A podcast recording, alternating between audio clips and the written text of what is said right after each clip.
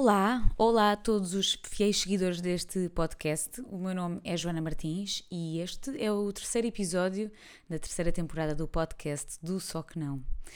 Eu podia pedir-vos desculpa por, eh, por este pequeno atraso uh, na partilha do podcast ou do episódio desta semana, mas acho que podemos manter a nossa relação desta maneira. A expectativa é que eu partilhe um episódio por semana e, portanto, uh, vamos deixar-me conseguir partilhar isto até sexta-feira. O que é que acham?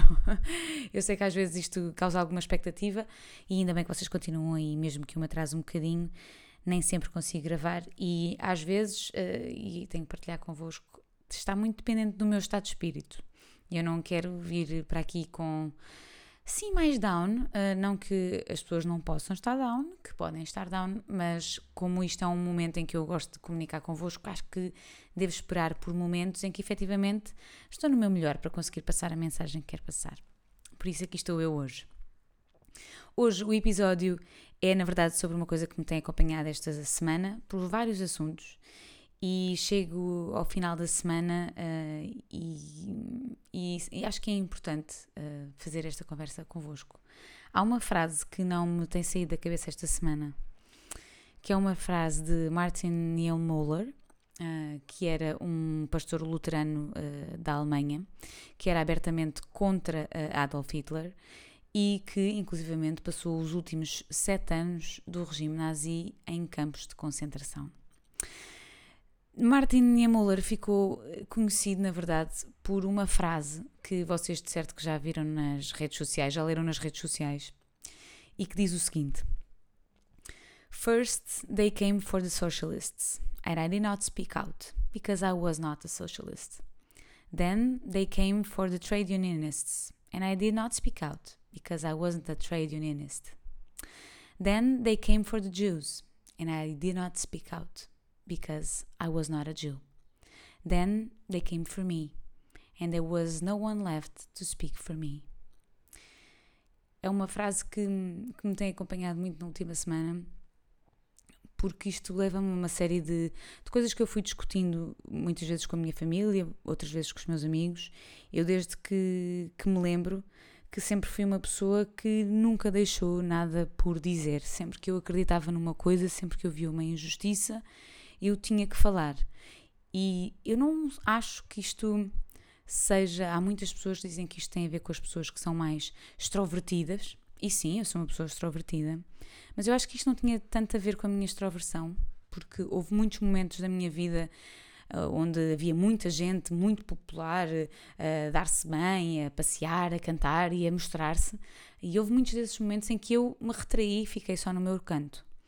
O que me fazia sempre falar em momentos uh, que, que, eu considerava que, que, não estavam de acordo com aquilo que, em que eu acreditava era uma muito grande noção de injustiça. Sempre que havia uma, uma injustiça, era, não me era possível eu sair, virar as costas e vir-me embora.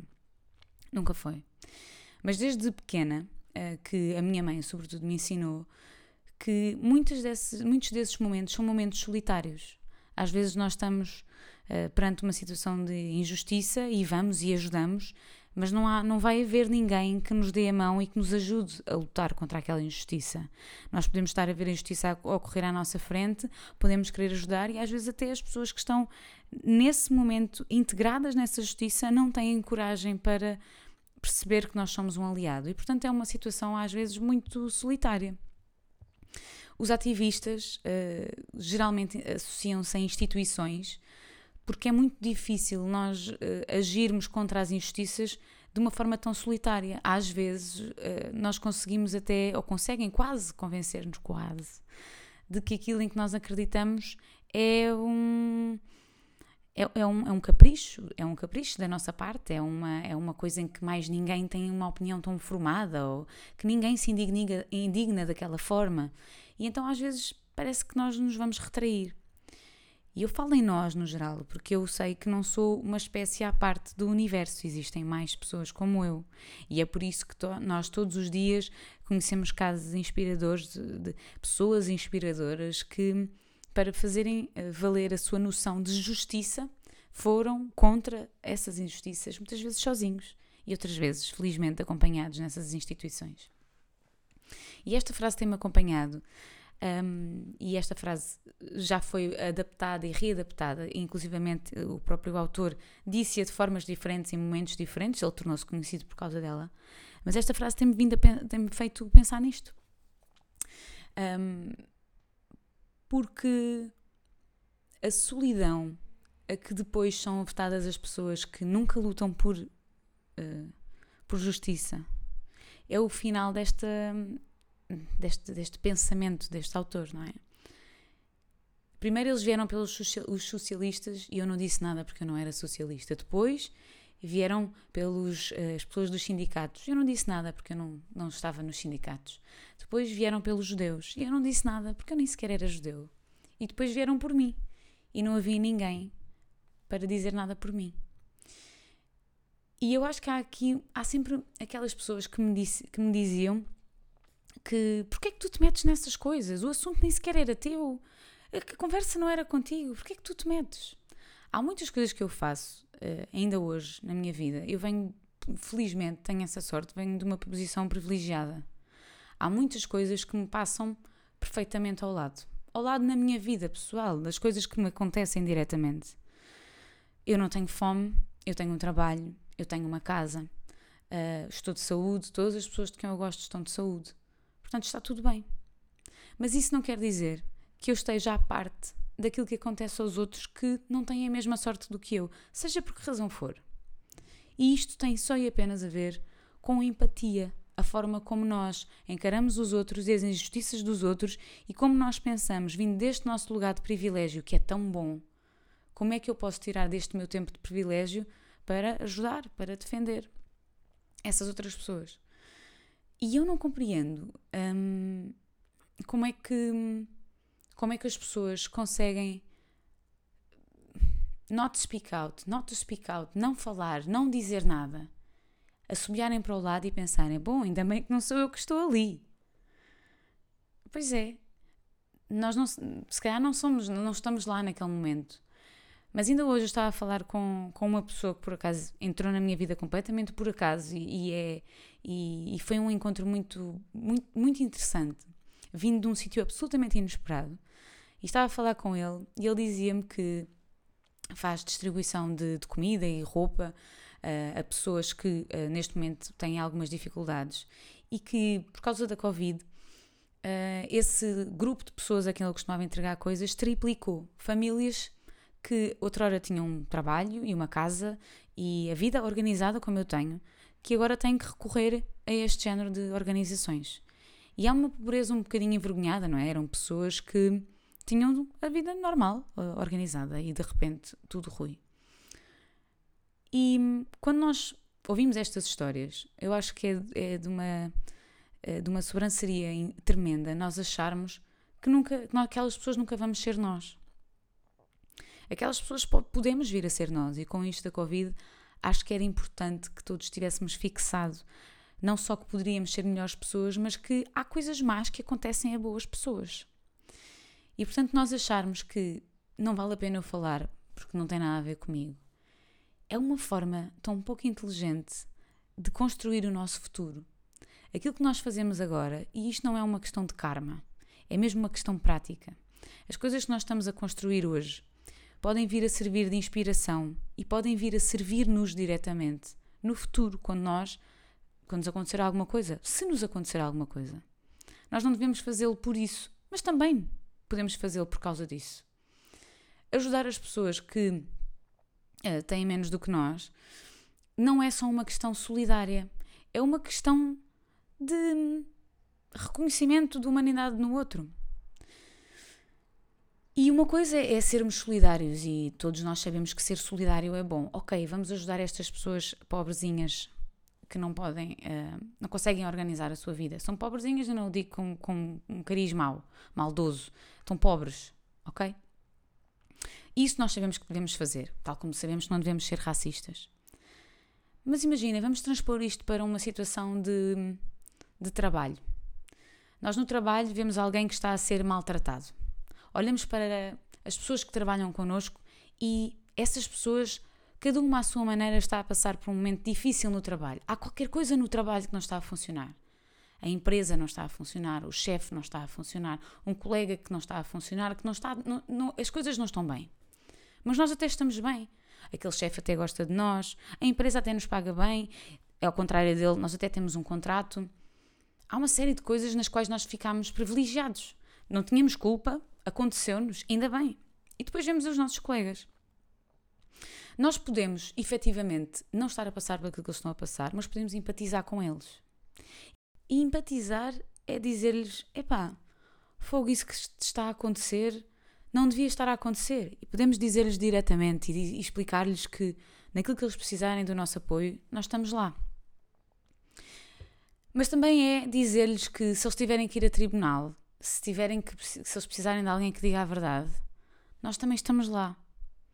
Porque eu já ouvi muitas pessoas que eu conheço dizerem a verdade e exaltarem-se e, passado uns tempos, dizerem-me: Eu arrependo-me daquilo que eu disse. E o que eu digo é: a única coisa que tu disseste foi a verdade. A verdade às vezes tem consequências, sim. Mas uma dessas consequências nunca poderá ser nós arrependermos de dizer a verdade. Dizer a verdade é a única coisa que nos resta.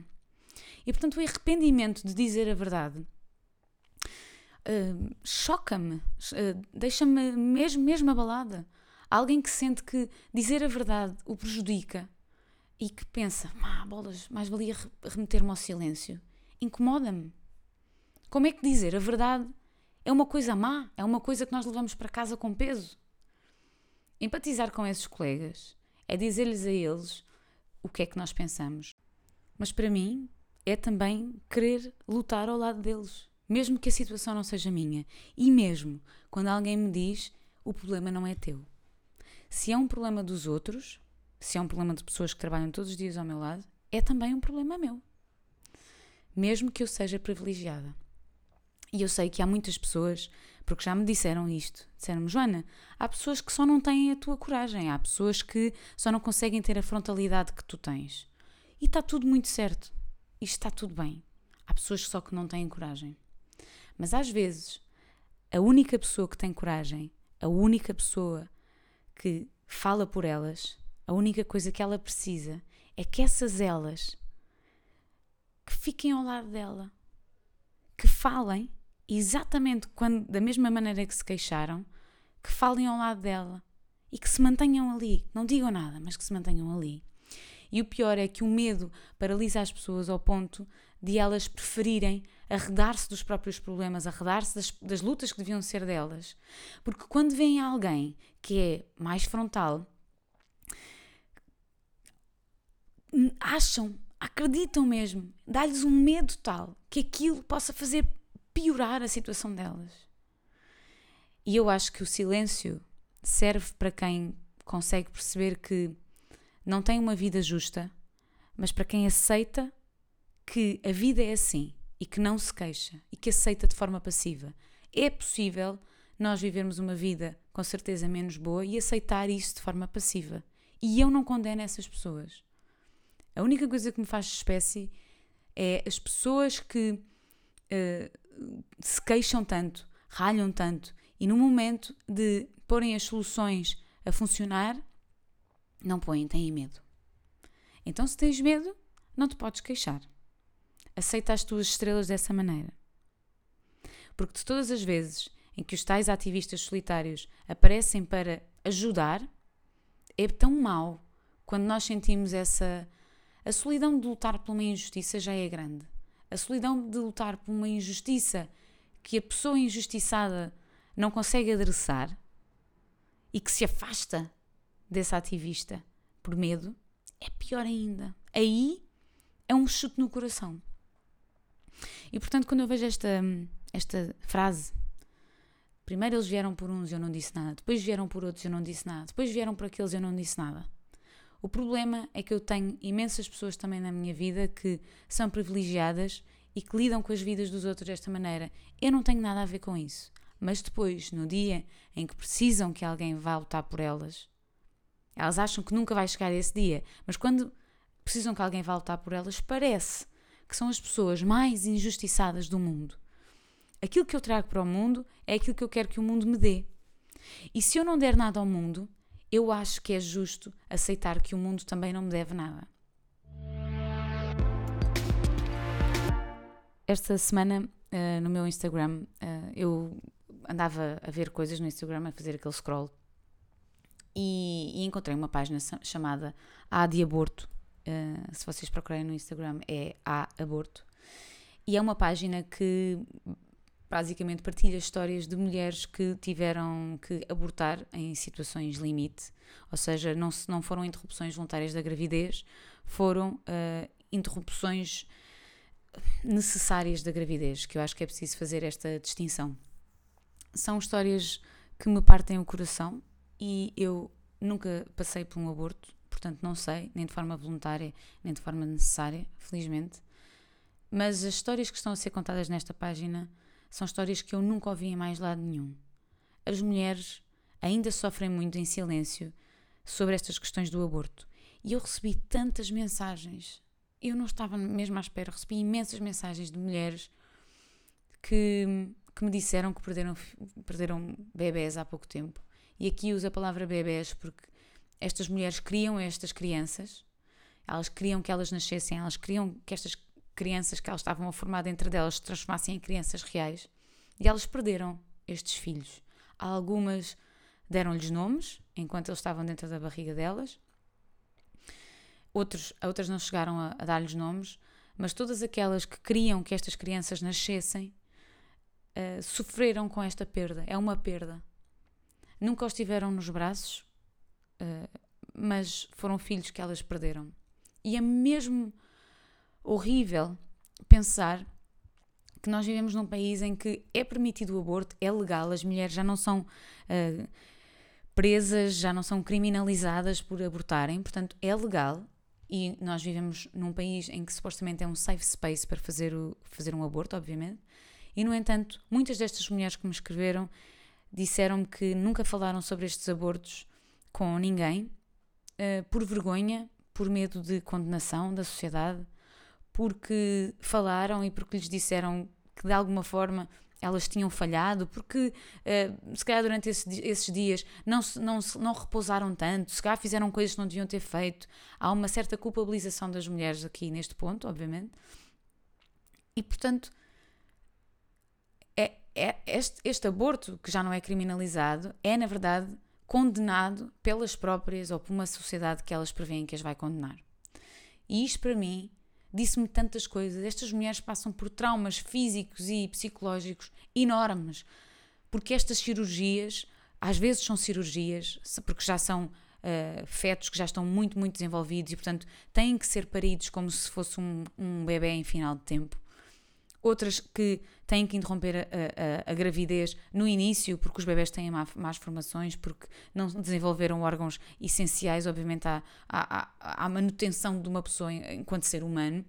E, portanto, estas mulheres sofrem traumas horríveis. É horrível, o processo é horrível. Tudo o que eu tirei é. Não há um processo que seja facilitado, se não pela parte física, pela parte psicológica. Neste caso destas gravidezes que são interrompidas por, por necessidade.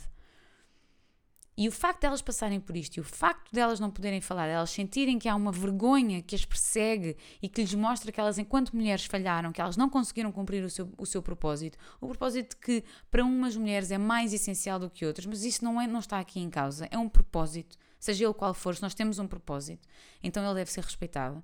E o que elas sentem é que têm que guardar isso para si.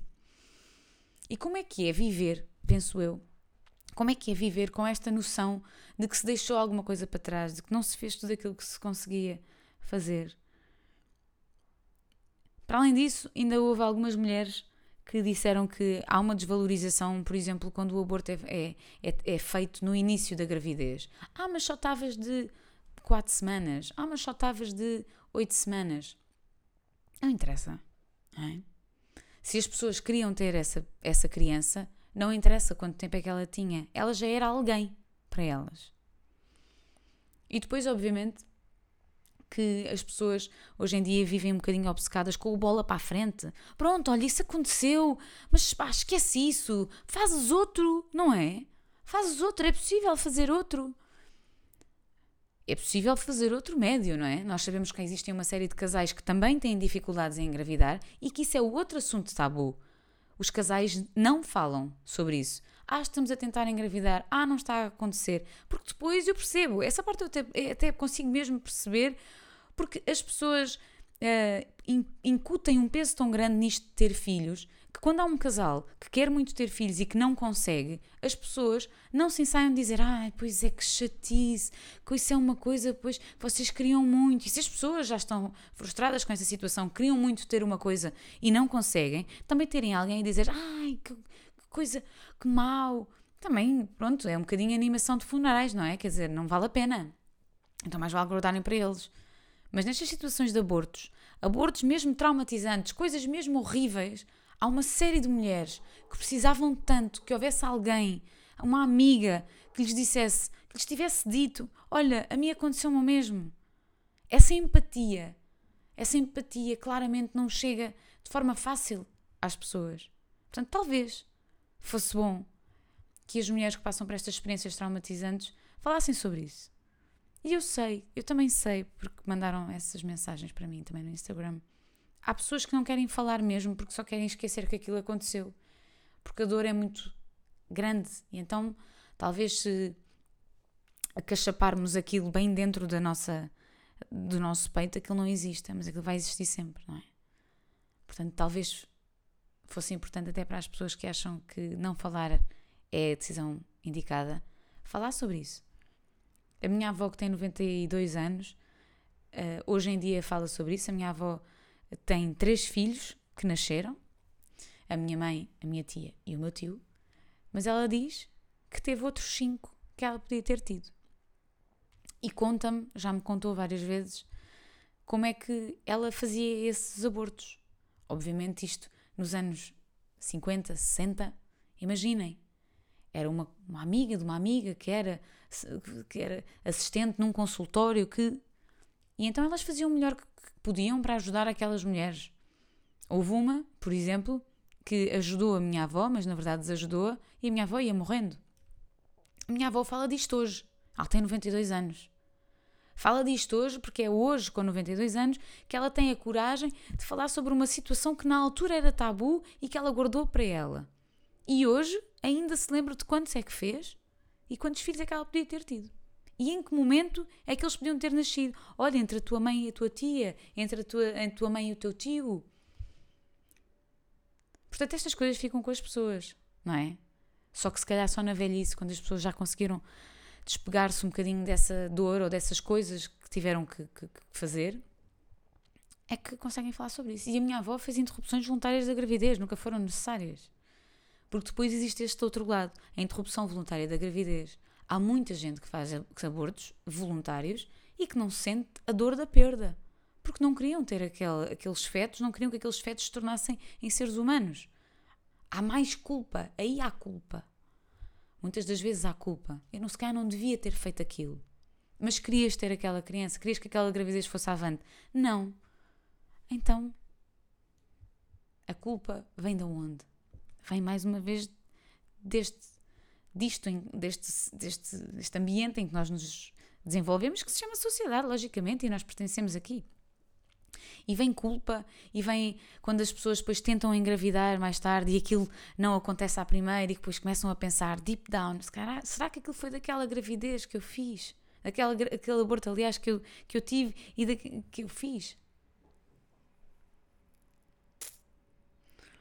esta, esta questão do aborto.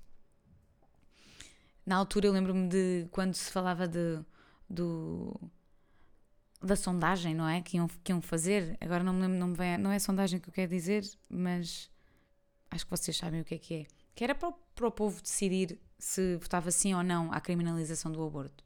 Eu lembro-me de haver imensas pessoas que diziam: Mas porque eu, eu nunca faria um aborto? Certo, mas não é disso que estamos a falar. Não é? já, eu acho que já falei aqui sobre isso. Aliás, acho que há um, há um podcast, em, um episódio em que eu falei sobre isso. Mas não era por ti. E mais uma vez, first they came for.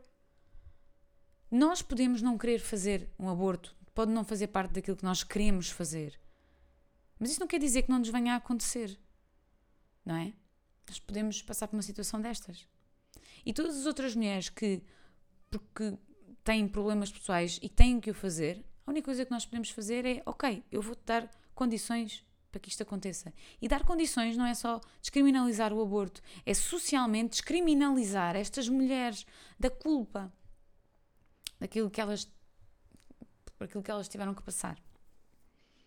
E portanto, acho que eram estas duas ideias que eu vos queria deixar hoje, de, de empatia, sobretudo, em casos tão simples quanto no trabalho e em casos tão mais complexos como nestes casos de, do livre-arbítrio e a forma como nós podemos apoiar os outros seres humanos em coisas que nos passam ao lado. Como veem, a minha cabeça tem sempre aqui várias coisas a acontecer.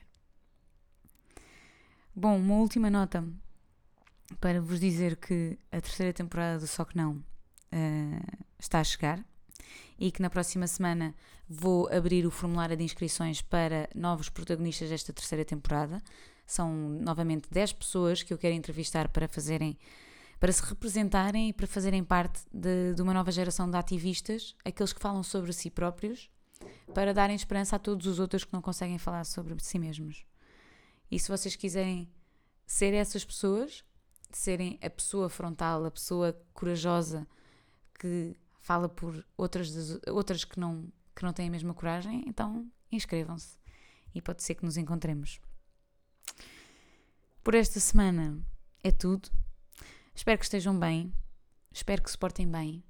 Não se deem com muita gente na Páscoa. Deem-se com as vossas pessoas de casa. Que é para podermos começar a sair, a ir para as planadas uh, o mais rapidamente possível, com segurança, com inteligência, mas para começarmos todos a, a ter de novo a nossa vida como gostávamos tanto uh, que ela fosse. Daqui, Joana Martins, é tudo. Um grande beijinho e até para a semana.